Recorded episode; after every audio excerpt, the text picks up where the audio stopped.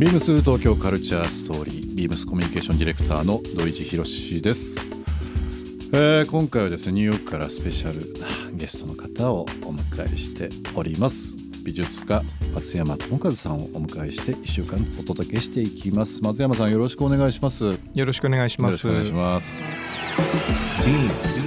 Beams. Beams. Beams Tokyo Culture Story. Beams Tokyo Culture Story. This program is brought to you by Beams. ビームスありとあらゆるものをミックスして自分たちらしく楽しむ。それぞれの時代を生きる若者たちが形作る東京のカルチャー。ビームス東京カルチャーストーリー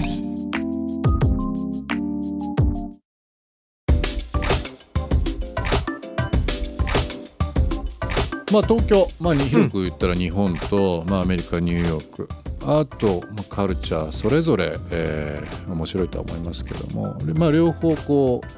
うお仕事もそうですし、まあ、住まれたことも含めてですけど、まあ、対比じゃないですけども、東京とニューヨーク仮になんですけどこの違いって何かありますかね？なんかこう魅力というか。ありますあります、うん。あの特にこの数年東京っていう場所が本当に世界発信してると思うんですよ。うん。なんかまあ僕らの世代のカルチャーってアメリカにすごい影響を受けてファッションにしてもまあアメカジってあったりとか、なんかそれが独自の発展をこうしていって、それがアメリカの中でまた新しいまあ、例えばファッションだったりとか、うん。カルチャーだったりアートっていう形で進化してるってそのルーツ、うん。東京のカルチャーに影響を受けてるあの、まあ、トップクリエイターみたいな人たちがすごくいるっていうことを、まあ、横のつながりで聞いたり見たりしてそうですか。うんでなんか東京っていうところが実は我々、まあ、日本人があんまり世界発信をそういうふうにしてるっていうところをあの気がつけてないなと思ったので、うんなんか僕は逆にその東京の魅力っていうのがもうビシバシニューヨークにいて伝わってきたからね。東京っていう場所をもう一回十何年ぶりに戻れるんであればなんか一つ場にしたいなと思ってなるほど。うん。なんかあのたまたまなんですけども45年前なんですけどね。あのビームスで、まあ、僕のチームでちょっととある本を作って、うん。まあ、ビームス1976年できてもう40数年ですけどいろんなコラボをいろいろやってるんです、世界中のブランドだとか日本のブランドもそうなんですけどもそれをちょっと一冊にまとめたのはニューヨークのリッツォーリという、えーまあ、出版社、うん。はい。もうよくご存知だと思いますけど、リッツォーリの方からあの出してですね、うん。まあ、写真集を出しましたと。アート作品を出しましたというのを以前発表した時にこっちから とある提案をしたんですよ。リッツォーリのロンティ作作りませんかと、うん。あとはちょっとこう斜め掛けできる簡易的なバッグを作りませんかと言われたら、びっくりしてましてえ僕らの名前がついた T シャツとか欲しいのって言われたんですよ、うん。ただ 僕らはなんか日本の、まあ、東京の方で何かやる時にはやっぱり何かこうアーカイブにも残したいしいろんな人にこのファッションという目線アートそんなに詳しくないけどファッションからアートを知っていただくっていう一つのこうドアを作りたいんですよ、うん。みんながアートアートっていうのだと、やっぱりこうなかなか、えー詳しくないっていう機会をね失っちゃう。高いしね。敷居高いし、だからそういったものづくりも一緒にやった時にはそれってやっぱ東京独特の目線だねっていうふうに言われたのは今でも覚えてます、うん。なんか。でそうなんですよ。その切り取り方が、うん。あの僕らにとって結構普通だったりするじゃないですか、うん。あのリッツォーリってかっこいいロゴがあって、はい。あれだけでもう強烈なビジュアルになるけどそうですね。多分まあニューヨークの人がそうえなななんで なんで T シャツ？っていう。でそのパッケージングの仕方切り取り方が僕らってきっとすごいユニークなんですよ。そうですね。パッチワークするのが上手だったじゃないですかファッションにしても、はい。だからそれがすごく一つの今のこのちょっと文化が混ざり合ってる時には、一つの表現としてうん。すごくユニークなんですよ。だからもう90年代とか2000年の頭ぐらい今うん。ちょっと話しながら思い出しましたけども、まさにそのパッケージで例えば企業ロゴの T シャツっていうのは今割と世界中で当たり前のようにありますけどね、うん。アップルとかね、うん。ソニーグーグルとかいろいろありますけど当時ソニーのマーチャンダイジング一緒にやってたんですよ。でやっぱあのロゴがかっこいいとか、うん。その配置がまあ絶妙だとかっていうので、まあ、洋服に落とした時の見え方っていうのがあった時に やっぱり当時まあ世界的にもなんかそういうのっていわゆるノベルティとしては、うん。あのスタッフに配るとか 家族に、えー、おあげ土るみたいな。産みたいなのはあったんですけどいわゆるファッションとしてっていうのはなかなかなかったんでそういう切り取り方って今お話ありましたけども、そういう独特なこう審美眼というかあの角度目線というか、っていうのはあるかもしれないですよね。いや絶対あります、ね。なんかああそうそうか。っていうなんかあのまあコロンブスの卵かもしれないんですけど、うん。ああいう新発見的なのは本当にあります。うん。でまあ僕が後でやってることもうん。なんか、あ気がつかなかったこのやり方みたいなのにドキッとするんです。ね。なるほど。なんかそれをすごくやっぱりまあもう僕の DNA にある東京っていうところに感じるのでうん。なんかドキドキしますね。なるほどね、うん。まあ、それがその DNA だったりアイデンティティがそのまあバーバリー・ミューラルの話もそうですけども、うん。ニューヨークに一つこうタッチポイントとして松山さんがされてるというのも非常になんかこう嬉しいし 感動する話でもありますけどもね。ビームスのオフィスが、えー明治神宮前という、なんかニューヨークのすうちのスタジオとオフィスも近くて、えーなんかね縁がありますけどね。まあ、原宿明治神宮があるところにオフィスを構えておりますけども、まあ、松山さん、まあ、バワリミューラルもそうなんですが、えー現在ですね、明治神宮の、えー創建100年を祝う野外彫刻展天空快活にて作品が展示中ということで、これもいろんな僕 SNS もそうですけど周りの友達からも、まあ、早い段階から教えてもらったりだと。か、素晴らしいですね。なんかね感慨深いです。なんか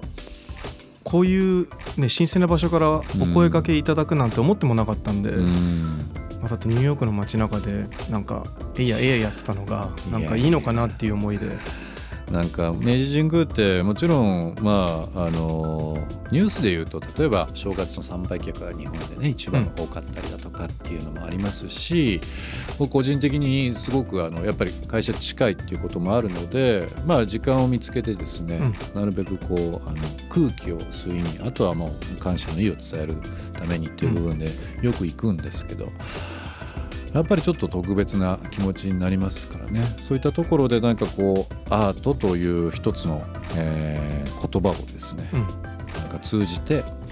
まあ、この100周年のお祝いと、まあ、い祝うっていうことももちろんそうなんですけどもいろんな作家さんアーティストの方の表現っていうのがあの47都道府県の木々が集まる明治神宮のあの森、なんか日本の何か英知が集結したような感じっていうのが僕すごい好きなんですけどね、自然な森も生かしながら全国の木々を、えー植栽した。で100年かけてあの木が育ったっていうあの場所が大好きなんですよね。すごいですよね。東京のど真ん中に本当に10万本ぐらいだったんですよ、うん。確かその献木っていう形で木をあそこにあの、まあ、植えて100年かけ100てね。あの人工の自然の森を作るっていう、はいでまあ声をかけていただいた理由というのが、うん。まあ、明治天皇が祀られてる、まあ、神聖な場所で、えそれで、まあ、明治天皇が日本の金高に貢献した、うん。で歴史で見ればやっぱり100年じゃないですか、ええ。大正9年にできたんですね。うん。でまあ前を見る、まあ、社だっていう形で、うん。うん。そこにまあ作品を置く新しいことをやるんだっていうので、なんかコンセプトも聞いてあもうそれならぜひと。うんで、まあ、僕はそのスタジオで作ってるものをああいう神聖な場所に置くっていうのうもん。少し違和感がうん。あったしただじゃあそれに沿う作品だけだと今度僕のやってることがから離れるじゃないですか。だからそのマッチングをどうするかっていうのを考えるのがすごく楽しく、うん。チャレンジングで、ん。まあ、時間かかったところでした、なるほどね。うんまあ、長い歴史の中で、えーまあ、100年、まあ、うん。私たちのこの人生というか暮らしの中だと大きい単位ですけどもその森という単位でいうとうん。100年ってあっという間の時間かもしれないですけども、その切り取られた100年という一つの単位でこういうふうななんかこう松山さんのなんて言いましょう表現がそこに落とされるっていうなんか嬉しいというのもあれですけど、うん。同年代として誇らしいというか。ありがとうございます。ありがたかったです本当に。ねえ、いい経験ですね、